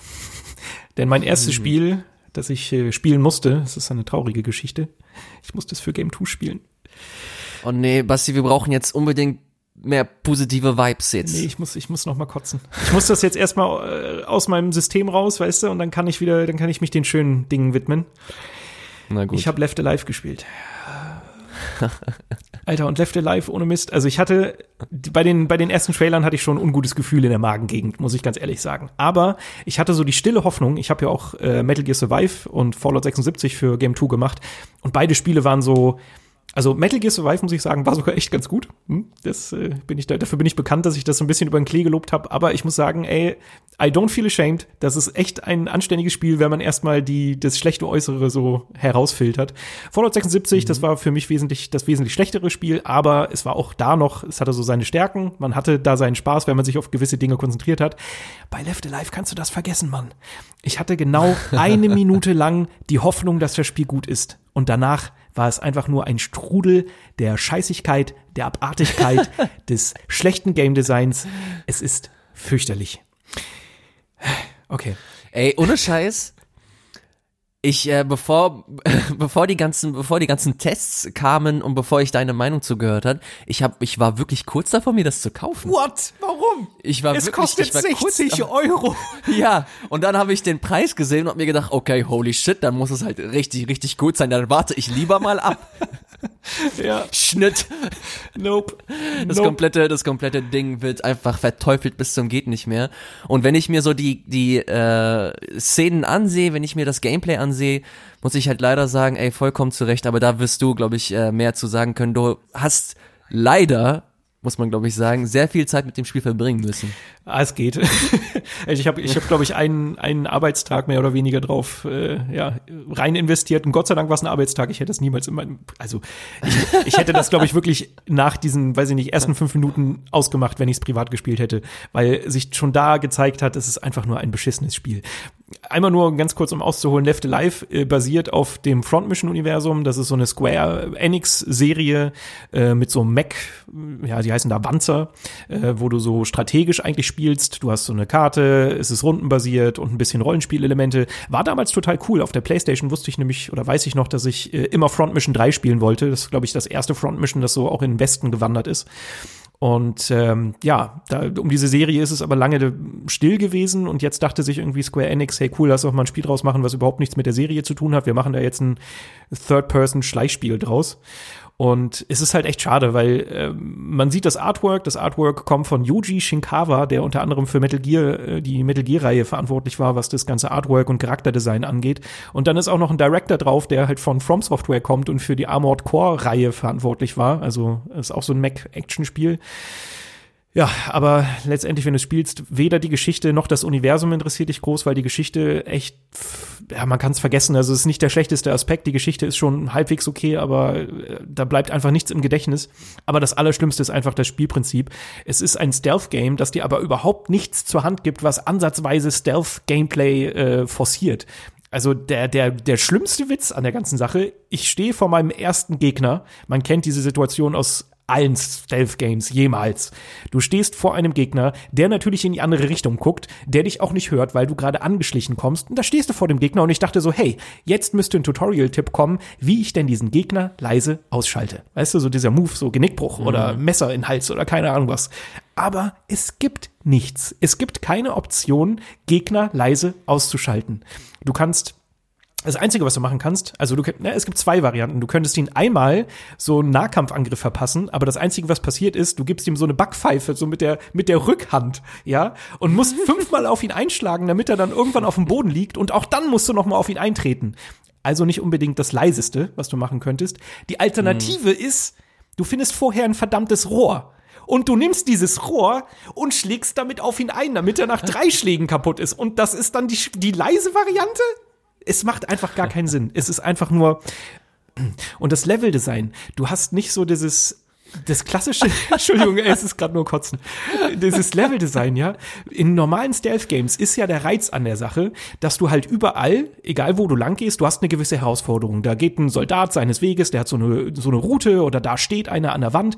Und die Frage ist nicht, ob ich daran vorbeikomme, sondern die Frage ist, wie komme ich daran vorbei? Ich habe gewisse Möglichkeiten, ich habe Ablenkungsmanöver, ich, keine Ahnung, Splinter Cell, konnte ich, wenn es ein enger Gang ist, mich irgendwie an die Decke klemmen und dann von oben runterfallen. Und du hast normalerweise so viele Möglichkeiten und das ist der Reiz an der Sache an, bei Stealth Games, ja. Und hier hast du keine Option. Du kannst dir Dinge craften. Da ist auch noch, da ist noch, Alter, da ist ein ganzes Survival-Spiel dahinter quasi. Du kannst Rohstoffe sammeln, daraus mhm. dir dann mhm. Sachen bauen. Aber alles, was du bauen kannst, sind größtenteils irgendwelche äh, Granaten, Explosionsfallen oder so eine Scheiße. Also alles, was nur so für offensiven Kampf da ist, was dir nicht so richtig viel bringt. Und das Problem ist, die Sachen, die du hast, um so Ablenkungsmanöver oder irgendwas zu machen, das sind leere Flaschen. Und dann gucken die Gegner einmal dahin, aber bewegen sich auch nicht. Also du kommst nicht mal an denen vorbei. Das bedeutet, du hast keine Option, mit den Gegnern zu interagieren, sondern du musst dir immer den Weg suchen, der halt am wenigsten Gegenwehr bietet. Also wo vielleicht nur ein Gegner ist, den du mal eben gerade im Rohr umboxen kannst. Und ich war einfach, ganz ehrlich, ich will gar nicht mehr drüber reden. Es ist einfach nur echt beschissen. Ich, ich, könnte, ich könnte dir keine einzige Sache in diesem Spiel nennen, wo ich sage, hey, die ist ganz cool. Weil ich mag normalerweise auch manchmal ganz gerne so mittelmäßige Spiele. Und nein, Metal Gear Survive ist kein mittelmäßiges Spiel, das ist sogar ein gutes Spiel. Ähm, aber bei, bei Left Alive gibt es gar nichts. Es gibt wirklich nichts, gar nichts daran, was mich ansatzweise reizt, das auch nur eine Sekunde weiterzuspielen. Und damit ist mein Rant jetzt off. Puh, das tat gut. Vielen, vielen Dank, lieber Sebastian, für diese Eindrücke zu Left Alive. Ja. Ich finde das, ich finde das echt ein bisschen. Ich muss, wenn ich, wenn ich mir das so anhöre, ich muss echt so ein bisschen an die Entwickler denken. Die tun mir echt ein bisschen leid. Ich glaube nicht, dass sie alle äh, kein Talent haben und äh, einfach das Bestmögliche getan haben, sondern ich glaube, das war einfach nur so ein, so ein Projekt, das man innerhalb von einem Jahr, eineinhalb Jahren irgendwie schnell durchboxen musste mhm. und dementsprechend dann halt so ein Projekt rausgekommen ist. Das ist halt ein, ein Jammer, wenn man sich das stellenweise anguckt. Ich habe mir deinen Game 2 Beitrag angesehen und ich war original schockiert, wie die Explosionen aussehen. Schlimm, oder? Echt wahnsinnig. Und das das finde ich, das kann ich übrigens jedem mal empfehlen, äh, bei, bei Game 2 nochmal reinzuschauen, hat Sebastian das auch nochmal ähm, dargelegt, seine Gedanken zu Left Alive und da auch mit sehr interessanten visuellen Beispielen. Und dass du da halt stellenweise mit, mit solchen Effekten daherkommst bei einem Spiel, das stellenweise auch gar nicht so, so schlecht aussieht auf dem ersten Blick, mhm. aber sein wahres Gesicht halt wirklich ähm, zeigt, wenn du halt dich mit dem Spiel äh, beschäftigst und ein bisschen reinguckst und da genauer mal hinschaust ey, es ist, es ist super schade. Und ich glaube einfach, dass die Entwickler da einfach nicht genug Zeit hatten oder kein Budget hatten und das halt einfach schnell rausrotzen mussten, weil halt irgendwas für, für Anfang, für das erste Quartal 2019 halt noch irgendwas rausgehauen werden musste. Ja, klar. Fand ich super schade, aber man sollte halt äh, ganz klar sagen, ey, bloß die Finger weg davon. Ja, genau. Also sieht, ich habe keine, ich habe keine Sekunde gespielt und ich, ich ich, ich finde es einfach nur grauenhaft. Ja, solltest du auch nicht. Ohne Mist, das ist wirklich Körperverletzung. also, das würde ich nicht, nicht mal mit der Kneifzange, nicht mal für einen Euro auf dem Grabbeltisch. Einfach, einfach nicht die Zeit verschwenden in dieses Spiel. Es ist von vorne bis hinten nichts daran, was ansatzweise einen Reiz bietet. Und natürlich hast du recht, so die kein Entwickler der Welt würde sich hinsetzen und sagen so, oh ja, okay, jetzt mache ich mal ein richtig beschissenes Spiel, da habe ich jetzt richtig Bock drauf. Natürlich nicht. Mhm. Da wird was schiefgelaufen sein. Vielleicht haben sie äh, in der Entwicklung einmal das Spielprinzip umgeworfen. Sie wollten erst ein Survival-Spiel machen, dann ein Stealth-Game, dann haben sie beides gemischt. Keine Ahnung. Da ist auf jeden Fall ordentlich was schiefgegangen. Aber man muss halt einfach sagen, nee, gerade für 60 Euro, never ever. Und es tut mir ein bisschen leid, irgendwie Square Enix hat nicht so einen richtig guten Lauf, finde ich. Die hatten ja auch hier Quiet Man oder wie das heißt, was auch schon schon eine oh ziemliche Gott, Gurke sein soll, was ich nicht angefasst habe, Gott sei Dank. Ich habe richtig Bock, The Quiet Man zu spielen. Da ist so eine gewisse perverse Neugierde, ja, aber ich weiß nicht, ob ich mir das antun will. Das trifft's erschreckend ja. gut, diese, diese Aussage. Das ist eine perverse Neugier. Ja, nee, also, nee. Also Square Enix hat gar ja, keinen so guten Lauf. Schade. Nennen wir mal das letzte geile Square Enix-Spiel. Ey, laut dir Kingdom Hearts 3. naja, naja, naja, naja. Da habe ich, äh, ich habe es ja mittlerweile durchgespielt und habe da auch sehr zwiegespaltene Gefühle, was Kingdom Hearts 3 angeht. Aber das würde, glaube ich, den Rahmen sprengen. Ich will über dieses Spiel echt nicht mehr nachdenken. Es ist einfach, ich bekomme Kopfschmerzen. Oha, okay, es klingt auch nicht so viel besser. Ja, okay, aber wenn das, ach nee, warte mal. Ich guck gerade auf die Liste. Und ich hätte jetzt gesagt. Final Fantasy 15? Ja, aber geil auch nicht. Es war gut. Es war okay. Ja, ich erinnere mich, dass du richtig drauf steil gegangen bist. ja, gut, aber auch mit diesem, auch da war wieder so eine gewisse perverse Neugier oder ein gewisser, gewisser Spaß daran, dass du halt gemerkt hast, dass nichts so richtig ineinander greift. Es war nicht schlecht, das will ich nicht sagen, aber es war halt auch alles nicht so richtig fein geschliffen. Aber ich hatte Spaß, auf jeden Fall. Aber richtig, richtig gut, keine Ahnung, würde ich sagen, vielleicht Life is Strange oder Hit, das erste Hitman oder sowas. Ich glaube, das wäre jetzt so ja. das letzte. Ja gut, Tomb Raider darf man auch nicht vergessen, die sind auch immer gut. Ja. Oh, stimmt, ja. Na gut. Hm. Mach du mal mit was Besserem weiter, bitte. Na gut, äh, ich mach weiter mit einem Spiel, auf das wir beide, glaube ich, schon seit Ewigkeiten warten. Oh, ja. Und zwar nennt sich das Sky. Sky ist das neue Spiel von That Game Company, von den Journey-Machern das hier noch gar nicht veröffentlicht wurde. Ich habe lustigerweise oder glücklicherweise eher gesagt eine, eine Beta-Einladung bekommen, um mir das Spiel auf äh, den iOS-Plattformen ein bisschen anzusehen. Was ich gar nicht wusste, Sky ist schon in einigen äh, Bereichen auf dieser Welt äh, schon offiziell erhältlich. Mhm. Also vor allem in, in so Ländern wie Neuseeland. Das sind immer so, das habe ich mir ein bisschen angelesen, das sind so Testländer, wo du stellenweise dein Spiel soft launchst und da so ein bisschen das alles so auf die Probe stellst, um das dann für den für die Kernmärkte für USA, Europa äh, wirklich richtig zu launchen, was ich super interessant und spannend finde. Machen die, glaube ich, weil die, die Einwohnerzahlen da so klein sind, oder? War das nicht so, dass es einfach Ja, eine kleinere, ich kleinere glaube- Schicht ist, die es betrifft oder so? Ich glaube schon. Und äh, man konnte sich vor Ewigkeiten, ich glaube, man kann das immer noch machen. Also wenn ihr interessiert seid, dann äh, könnt ihr es durchaus mal versuchen, euch eine äh, Beta-Einladung zu holen, indem ihr euch einfach dafür anmeldet. Ich glaube, für den Newsletter müsst ihr euch anmelden bei That Game Company. Und die letzten Tage kam die Einladung rein, dass ich mir das für iOS, also für mein iPhone runterladen kann. Habe ich gemacht. Und Oh nein, nein, nicht noch eine Enttäuschung. Das kann man, ich nicht muss, man muss, man, Oh Gott. Nee, nee, ich kann dich, ich kann dich beruhigen. Sky ist wunderschön. Es ist, es ist genau das, was du dir von einem That Game Company Spiel eigentlich erhoffst. Es ist schon fast zu nah an diesem Muster, das du von That Game Company kennst. Also das Spiel startet wirklich nahezu identisch wie Journey. Du hast so eine Figur, die stellenweise noch vermummt ist und du läufst ein Stück auf Sand und plötzlich zoomt die Kamera raus und in der Ferne siehst du ein riesiges Schloss wo halt ein riesiger Lichtstrahl nach oben steigt. Und du denkst dir, okay, ist das jetzt Journey? Ist das jetzt ein Spin-off? Wenn du es ganz gemein formulieren möchtest, könntest du sagen, dass das ein Rip-off ist. So krass und stark sind die Parallelen zu Journey. Und äh, das zeigt sich halt vor allem auch im Gameplay oder beziehungsweise in der Vision des Spiels. Denn die ist mal wieder hervorragend, die Atmosphäre ist wunderschön, das, äh, das Konzept des Spiels ist geben. Und Sky ist halt mehr so ein Spiel, das auf diese soziale Komponente einfach fußt. Journey war ja auch so ein Experiment, wo du auch mit anderen Spielern gespielt hast, wo du aber keine Ahnung hattest, okay, wer sind diese Spieler eigentlich? Die wurden einfach- einfach zufällig in das Spiel reingeholt. Und Sky nutzt dieses Konzept und versucht das Stück für Stück weiterzuentwickeln. Das bedeutet, dass du verschiedene Spieler hast, die du nicht kennst, die aber deine Welt beitreten. Du kannst mit diesen Spielern das erste Mal auch so wirklich interagieren und ähm, gemeinsam auf Erkundung gehen. Du kannst Rätsel lösen. Bevor ich äh, zu diesem Punkt komme, erst einmal so grundsätzlich. Das Spiel habe ich auf Mobile gespielt. Das ist so die größte Änderung und das ist auch so der größte Selling Point von That Game Company, dass, dass sie das erste Mal ein Spiel veröffentlichen wollen, das eine möglichst breite Masse zur Verfügung steht. Und da haben sie gedacht, okay, Mobile ist einfach die logischste, ähm, die logischste Plattform, weil Smartphone, das hat einfach fucking jeder. Und jeder kann das Spiel potenziell spielen. Es ist kostenlos, es soll kostenlos sein. Und dementsprechend hast du da eine, eine Spielerbasis, die halt unheimlich groß ist und dem Konzept dient, die sie verfolgen. Die größte Änderung neben diesem Konzept ist die Steuerung. Du musst das halt alles über Touchscreen machen, du hast so einen digitalen Analogstick und das ist so der größte Downer.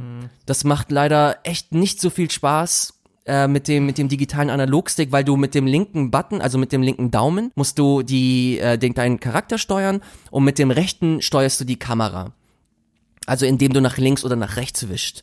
Und du hast immer das Gefühl, dass du nicht hundertprozentig Herr der Steuerung bist. Dass das halt immer noch schwammig ist, nicht weil die Steuerung scheiße ist, sondern einfach die Natur der Steuerung. Das ist einfach eine, eine, eine Eingabe, die einfach von Grund auf nicht, nicht genau ist, nicht, nicht gut ist. Du hast einfach kein gutes Gefühl. Und ich habe mich immer wieder dabei ertappt, wie ich mir gedacht habe, Alter, wie geil wäre das jetzt, wenn ich das auf Konsolen spielen könnte.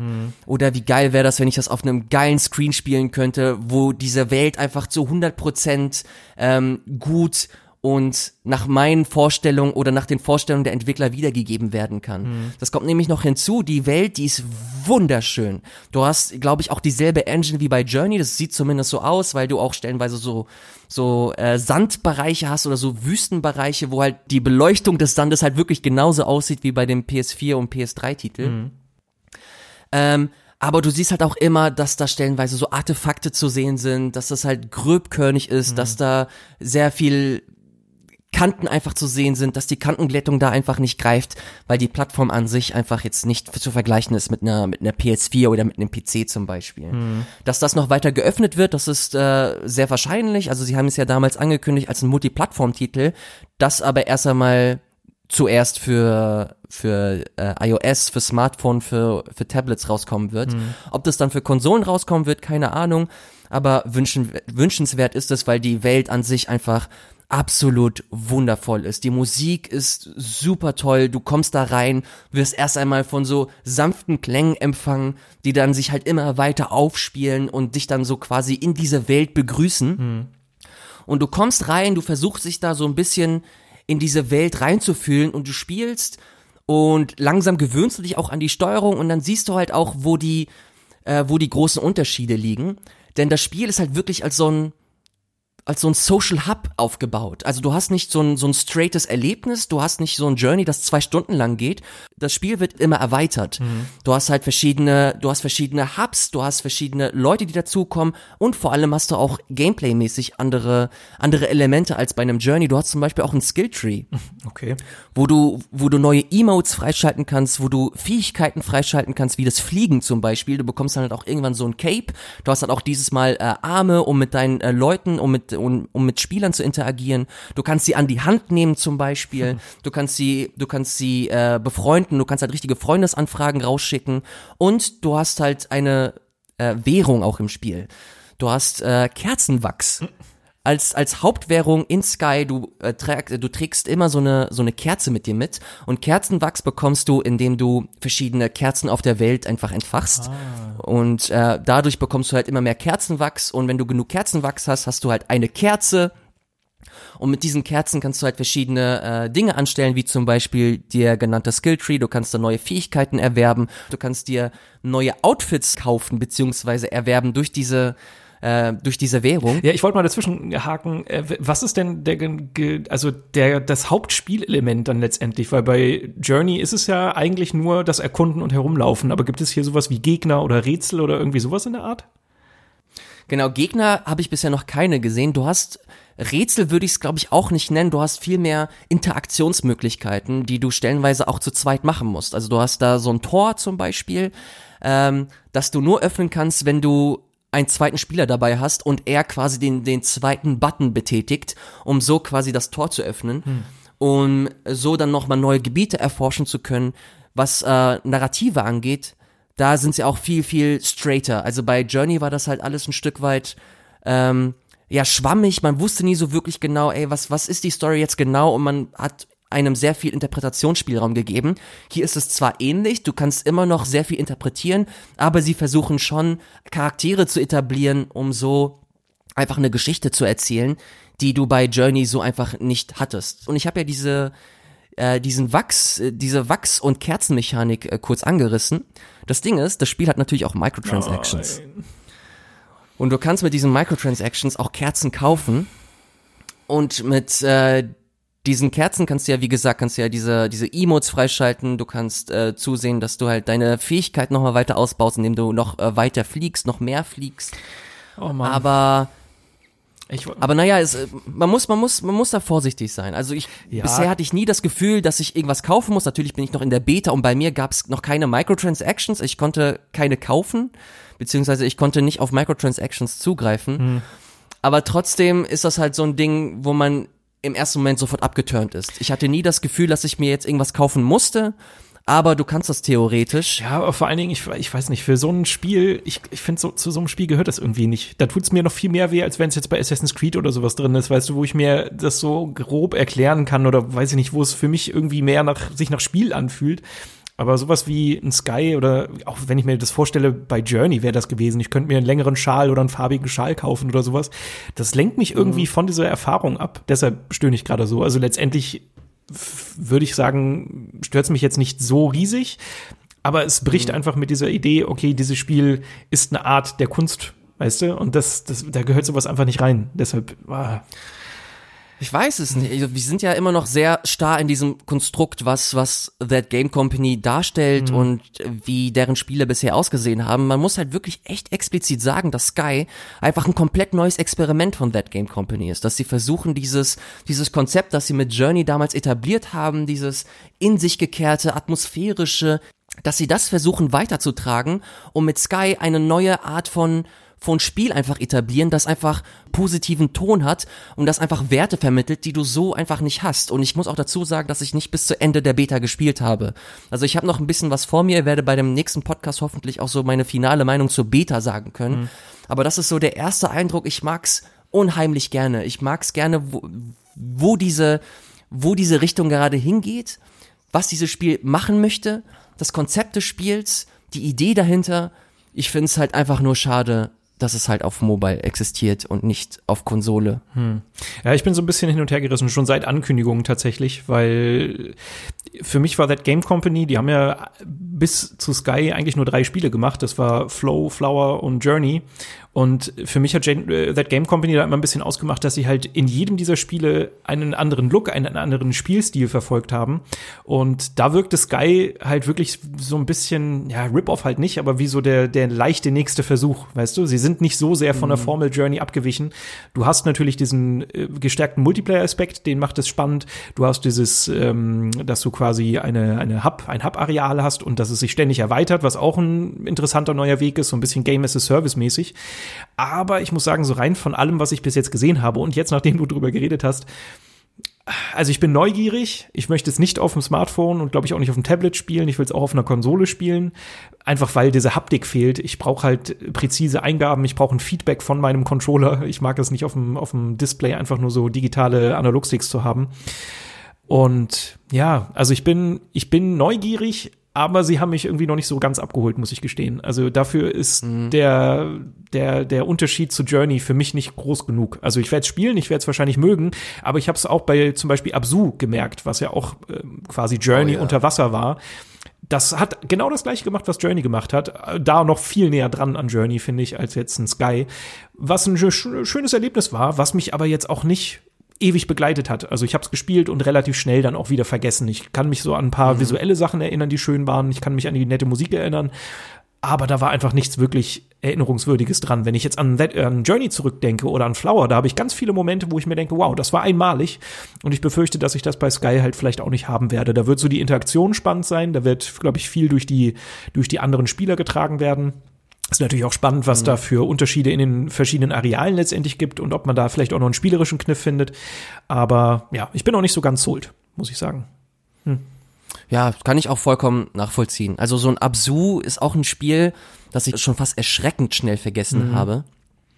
Und da ist ein, ein Sky auch tatsächlich nochmal was anderes. Also da ist es interessant genug, um mir noch im Kopf zu bleiben, um da mache ich mir auch noch ein bisschen Gedanken und, und versuche das Spiel nochmal in, in, sein, in seine Gänze zu analysieren. Kennst du das, wenn du stellenweise einen Controller abgelegt hast und das Spiel findest du so geil, dass es sich noch ein Stück weit einfach weiter beschäftigt? Mhm. Genau so ein Spiel ist Sky gerade für mich, weil es äh, gar nicht narrativ großartig ist oder abgefahren ist, sondern weil das Konzept einfach interessant ist. ist wie ich das jetzt gerade beschrieben habe, ist eigentlich mega lame und mega Standard. Du hast halt andere Leute, mit denen du interagierst und gut ist. Das hast du bei jedem anderen Multiplayer-Spiel auch. Aber hier ist der entscheidende Faktor einfach der, der generelle Vibe, die Atmosphäre und wie du mit den Leuten interagierst, dass du allein so, so kleine Gesten einfach, dass du dem Spieler einen Namen geben kannst mhm. oder geben musst, um Das war tatsächlich der erste Twist an dieser, an dieser Online-Sache, wo ich dachte, oh, das ist eine coole Idee, das ist witzig, dass du selber den Namen gibst. Ist auf Blatt Papier ja. total wenig, was man letztendlich macht, aber ich glaube, das verändert die Bindung zu einem Mitspieler schon ja. auf eine ganz witzige Art und Weise. Absolut hab's leider noch nicht mega lange gespielt, wie gesagt, deswegen kann ich jetzt nur so den diesen ersten Eindruck geben. Ich find's super interessant und spannend und hab tatsächlich jetzt auch ein bisschen Bock bekommen, jetzt wieder weiterzumachen. Mhm. Ähm, aber dass der große Überwurf, wie man es sich vielleicht vorstellt, das wird das, das wird das jetzt, glaube ich, erst einmal nicht. Hm. Ja, äh, der, der große Überwurf ist Capcom mit Devil May Cry 5 vielleicht auch nicht geglückt? Fragezeichen, Überleitung, wow. Finde ich gut. okay, Devil May Cry 5. Ich habe Devil May Cry 5 gespielt, um mal zum nächsten Thema zu kommen. Äh, ich sehe nämlich unsere Uhr, die stetig tickt und wir leicht über unserem Ziel sind. Deshalb will ich es kurz machen. Ich bin noch nicht super weit. Ich bin ungefähr bei der Hälfte, ein bisschen über der Hälfte. Mm.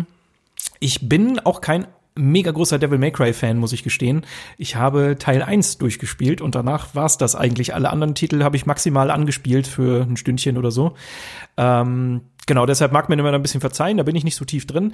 Ich muss sagen, der, es hat ein bisschen gedauert, bis ich so richtig reingekommen bin. Und ich glaube, ich bin auch noch nicht da angekommen, wo Devil May Cry 5 auf seiner höchsten Stufe spielt, quasi. Ähm, um euch mal ein bisschen ins Boot zu holen, falls ihr nicht so ganz drin seid, was Devil May Cry anbelangt. Äh, das Ganze nennt sich Character Action Game, äh, hat tatsächlich Devil May Cry 1 begründet, dieses Genre. Das kam nämlich von Hideki Kamiya, den man heute unter anderem dafür kennt, dass er Okami gemacht hat oder Bayonetta. Ähm, Bayonetta ja auch ein ganz bekanntes Character-Action-Game. Und der Kern ist eigentlich, dass es ein, es ist eigentlich eine Art Beat'em Up, nur dass es darauf ankommt, ähm, dass du möglichst stylisch vorgehst und möglichst coole Aktionen vom Stapel lässt, möglichst coole Kombinationen und, äh, keine Ahnung, Schlagpatterns. Und äh, genau da setzt halt Devil May Cry auf. Devil May Cry 5 ist jetzt der fünfte Teil der Serie, wer jetzt erwartet. Beziehungsweise nein, stimmt nicht. Da war natürlich noch DMC von äh, Ninja Theory dazwischen, mhm. äh, was bei Fans nicht so gut angekommen ist, was ich wiederum aber ganz cool fand, aber auch nur ein bisschen gespielt habe. Ist aber egal. Genau, Devil May Cry 5 greift aber wieder zurück zur klassischen japanischen Reihe, also nimmt die Story auf, wo sie bei Devil May Cry 4 aufgehört hat. Äh, die wird beim Anfang auch zusammengefasst, also auch ich bin ein bisschen im Bilde, was passiert ist seit Teil 1. Ähm, aber ja, letztendlich ist die Geschichte auch relativ also ich persönlich finde sie ein bisschen zu vernachlässigen. Sie spielt eher so im Hintergrund. Ähm, ja, und ich muss sagen, es erschlägt einen wahnsinnig beim Anfang. Gerade wenn man nicht so drin ist, wenn man lange kein Devil May Cry mehr intensiv gespielt hat. Es gibt einfach unwahrscheinlich viele Schlagkombinationen, keine Ahnung, Sachen, die du drücken musst. Eine Taste, die gedrückt halten musst, nach hinten, dann ein Schlagknopf, dann wieder springen, dann wieder ausweichen, dann kannst du wieder schießen. Ähm, und was halt beim Anfang relativ schwer zu verstehen ist tatsächlich. Also natürlich Gegner besiegen, das war nicht so das Problem. Das Spiel ist auf der Stufe, die ich jetzt gespielt habe, ich glaube, sie heißt Human, auch nicht so richtig herausfordernd, äh, was vielleicht auch ein Nachteil ist letztendlich, dass ich da den Schwierigkeitsgrad gewählt habe, aber dazu gleich mehr. Ähm, aber einfach, ich merke, dass es nicht so ineinander greift, dass ich äh, stellenweise, ja, dass ich schnell gestoppt werde in meinen Combo-Anflügen, ähm, dass ich die Kamera nicht so richtig unter Kontrolle habe. Also im Kampf, die ist nicht immer äh, im, im Rücken des Charakters, sondern schwenkt halt nur so halb mit. Also stellenweise kann es auch sein, dass du quasi von vorne auf den Charakter schaust und dadurch verändert sich dann natürlich auch wieder die, die Steuerung. Und wenn ich dann ausweichen möchte, weicht er nicht aus, weil ich halt immer noch in Gedanken in dem Charakter bin. Und er springt dann eher, anstatt dass er ausweicht. Und das sind so Kleinigkeiten, die es halt schwer machen, stellenweise den Kampf so richtig unter Kontrolle zu behalten. Ähm, mittlerweile geht's so ein bisschen. Ich bin jetzt auch an einem Punkt angekommen, wo ich Dante spiele. Dante ist der Hauptcharakter der Serie eigentlich, also zumindest der, das war der erste Charakter auch in Teil 1. Und der macht richtig Spaß. Der hat richtig coole Moves. Der ist super komplex. Der hat ähm, Normalerweise hast du einen Schlagknopf und einen Schussknopf. Dann kannst du noch anvisieren, pipapo, aber eigentlich geht's nur um Schießen und Schlagen. Bei Dante ist es aber so, dass er zusätzlich noch vier Stances hat, vier Stellungen. Also einmal, dass er sich äh, aufs Schwert konzentriert, dann einmal auf die Fernwaffen, dann einmal auf Ausweichen und dann einmal darauf, dass er halt äh, gut Schlägen ausweichen kann. Äh, und das kommt einmal dazu. Und dann kannst du auch noch deine Waffen wechseln. Du hast entweder ein Schwert oder du hast Fäustlinge, also Schlagwaffen, oder du hast zwei ähm, Handfeuerwaffen oder eine Shotgun. Und das macht es halt unglaublich komplex und kompliziert. Aber ich muss sagen, da hat es das erste Mal so richtig gegriffen. Da habe ich dann irgendwann gewechselt, während ich ne, gerade eine Combo abgefeuert habe, bin ich plötzlich auf die Fäustlinge gegangen, habe da wieder irgendwas gemacht. Plötzlich stand ich in Flammen und habe diesen Monster-Dämon da richtig schön einen von Latz geknallt. Und da hat's richtig Spaß gemacht. Also es hat so seine, seine, seine richtig coolen Momente. Äh, aber es fällt mir einfach gerade noch ein bisschen schwer, das so richtig zu genießen. Es lag auch so ein bisschen daran, dass ich das meistens nach Feierabend so für ein Stündchen, für zwei mal eingelegt habe. Und ich glaube, das ist einfach ein Spiel, wo es aber darauf ankommt, dass du es beherrschst. Und dafür muss man es, glaube ich, ein bisschen am Stück spielen. Für mich war es echt immer schwer. Man muss dazu sagen, es gibt drei Charaktere. Man spielt anfänglich mit Nero, den kennt man auch aus dem Teil davor und ich glaube auch aus dem Teil davor. Äh, man spielt Vi, das ist ein Neuzugang der so Dämonen, einen Dämonenadler, glaube ich, oder einen Dämonenraben hat und dann noch so einen Dämonenpanther, den, äh, der wird davon von den beiden begleitet. Und die übernehmen letztendlich äh, die Funktion des Schlagknopfes und des Schussknopfes, also die greifen halbwegs automatisch dann auf den Gegner äh, zu oder greifen den an, während du eigentlich nur darauf achten musst, dass du ein bisschen Abstand hältst und den Gegnern, die noch im Spielfeld sind, ausweichen musst. Äh, ist halt auch eine andere Herangehensweise. Und dann hast du den Dante, den ich schon erwähnt habe. Und das sind halt drei Charaktere, alle spielen sich schon stark unterschiedlich und das muss man halt erstmal raffen. Und das dauert, glaube ich, eine Weile. Ähm, Und ja, ich, ich glaube, ich brauche einfach noch ein bisschen meine Zeit, um das so richtig genießen zu können. Ich hoffe, dass ich jetzt demnächst mal ein bisschen Zeit habe, mich mal länger dran zu setzen. Ähm, weil alles abgesehen vom Kampf, muss man einfach mal dazu sagen, ist bei Devil May Cry jetzt nicht besonders stark. Also man darf jetzt nicht auf ein krasses Leveldesign hoffen. Es gibt ein paar nette Secrets hier und da, aber eigentlich ist es immer so diese, diese, dieser Aufbau, du hast einen Schlauch, dann kommst du wieder zu einem Hubpunkt, wo sich ein, äh, eine Arena öffnet oder vielmehr schließt und du dann erstmal alle Gegner töten musst. Dann geht's weiter, wieder ein Schlauch lang, wieder eine Arena, pipapo bis zum Endgegner. Und ja, auf der Ebene kann es einen halt auch jetzt nicht so richtig sonderlich begeistern, aber es ist ein, ein sehr cooles Spiel, wie ich finde. Es hat einen witzigen Stil, es ist äh, nicht so ernst, ähm, arschgeil, arschcool, richtig nette Action und grafisch auch super. Also gerade so die Zwischensequenzen haben mich stellenweise richtig weggeblasen. Da sind immer schöne Einfälle dabei. Mhm. So die Gesichtsanimationen sind richtig, richtig gut geworden. Das Acting finde ich ganz witzig, ist natürlich ein bisschen trashig, aber äh, hat irgendwie so seinen Charme. Also ich bin auf jeden Fall dran. Ich bin hooked, aber noch nicht so ganz eingenommen. Ich find's krass, wie die RE-Engine da so krass performt. Mhm. Also das sieht alles so unfassbar aus. Also vor allem was die Gesichtsanimation angeht, das hat mich echt ein bisschen weggeblasen. Mhm. Äh, Freue mich da sehr, wenn ich da auch ein bisschen die Zeit zu finde. Das Gute ist, dass ich Devil May Cry 4 gespielt habe Ui. und sie im, im Grunde die kompletten Kombos oder viele der Kombos und die, die Steuerung an sich halt eins zu eins übernommen haben. Mhm. Deswegen, als ich die Demo gespielt habe, habe ich mich relativ schnell zurechtgefunden. Äh, natürlich noch mit ein bisschen Eingewöhnung. Aber insgesamt, also was die Demo angeht, ich habe sie ja auch vorher auf der Gamescom und auf der Tokyo Game Show nochmal gespielt.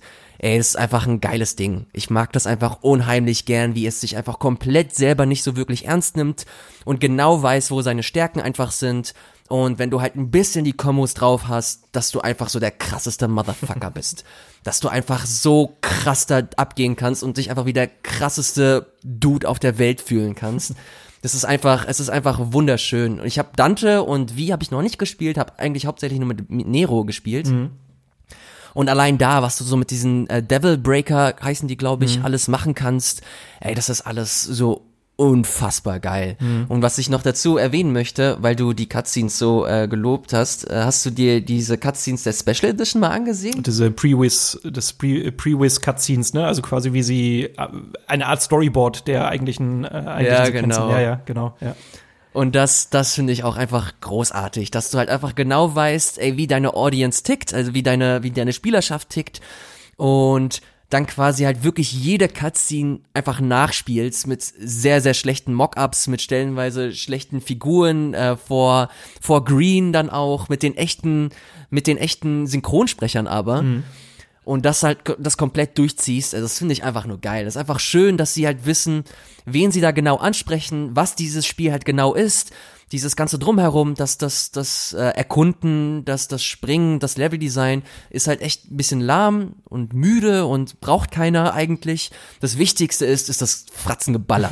wenn du halt wirklich auf die Fresse gibst und das, wenn du halt in so einen Room kommst, wo halt äh, verschiedene Dämonen gespawnt werden. Alter, was ist denn mit den Anglizismen los, sag mal? ich war auch, gerade bei Room muss ich gerade mir jetzt lachen und ja. unterdrücken. Du kommst in einen Room rein und dann punchst du ihn und dann jumpst du halt richtig krass auf seinen Kopf. Oh mein Gott. Aber naja gut, was ich sagen möchte ist, ich, ich finde es sehr, sehr, sehr schön und ähm, kann es kaum erwarten, wenn ich halt wirklich ein bisschen Zeit habe, um mir dann nochmal in aller Ruhe Devil May Cry 5 ansehen zu können. Ja, ich habe ich hab auf jeden Fall auch Bock. Also ich will es weiterspielen, ich will da ein bisschen tiefer rein, ich möchte das verstehen.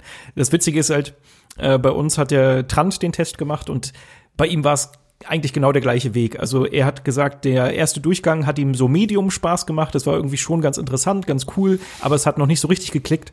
Und dann, zack, du hast richtig gemerkt, wie so ein Schalter umgelegt wurde. Der, der Boy saß nur noch jeden Tag da und hat Devil May Cry gespielt, wie, wo wir uns schon dachten, so, warte mal, du hast doch jetzt schon eigentlich, du bist doch durch so. Äh, du hast jetzt auch im zweiten Durchgang schon ein bisschen gespielt. Du könntest doch jetzt eigentlich anfangen, den Beitrag zu machen. Nö, er hat weitergezockt und dann nachher war es wirklich so, dass er auf der Xbox, glaube ich, zweimal durchgespielt hat und auf der Playstation zusätzlich nochmal dreimal durchgespielt hat, weil es ihm so einen Spaß gemacht hat. Und ich hoffe, dass ich halt an den mhm. Punkt komme. Also ich glaube, wenn ich es einmal durch habe und mich dann so ein bisschen reingefunden habe, die drei Charaktere grob beherrsche, dass es dann so richtig Spaß macht. Und da hoffe ich halt drauf. Ich glaube, dann fährt Devil May Cry so richtig zur, zur großen Stärke auf. Ich hope's for you. ja. Und das soll es auch schon gewesen sein mit der fünften Ausgabe von ABXO B-Side. Ein bisschen länger als gedacht, aber ein klein wenig Überlänge ist wahrscheinlich auch nicht so verkehrt. Ja, genau, hat noch niemandem geschadet, hat Spaß gemacht, mal wieder mit dir über mal mehr, mal weniger gute Games abzunörden und ein bisschen zu ragen ja. über Left Alive und auch über Steam. Das finde ich auch. Ich hoffe, euch da draußen hat das auch Spaß gemacht. Wenn es denn der Fall ist, dann würden wir uns unheimlich freuen, wenn ihr den Podcast bewertet, sei es auf iTunes oder äh, bei anderen Plattformen. Es wäre ganz, ganz, ganz großartig, wenn ihr uns da helfen könntet und da eine Bewertung da lässt, am besten auch fünf Sterne, damit der Podcast noch ein bisschen äh, wächst, noch eine größere Reichweite erhält und wir so einfach noch besser und vor allem größer planen können. Äh, das würde uns zumindest auf jeden Fall sehr, sehr, sehr freuen. Ihr könnt uns natürlich auch unsere Ihr könnt uns natürlich auch eure Meinung nennen unter dem Hashtag ABXO. Das könnt ihr auf Twitter oder auf Instagram oder auf andere Plattformen machen. Wir haben unsere Augen überall und werden zusehen, dass wir alles äh, rausfiltern können. Wir machen ja auch bald eine Mailback-Folge. Oh ja. Da habt ihr auch schon äh, sehr, sehr fleißig Antworten geschickt. Vielen, vielen, vielen Dank dazu. Wenn ihr noch Fragen habt, könnt ihr das natürlich weiterhin machen, entweder unter dem Hashtag ABXO oder ihr könnt uns direkt auf Twitter anschreiben. Bei Sebastian wäre das at Hetmank.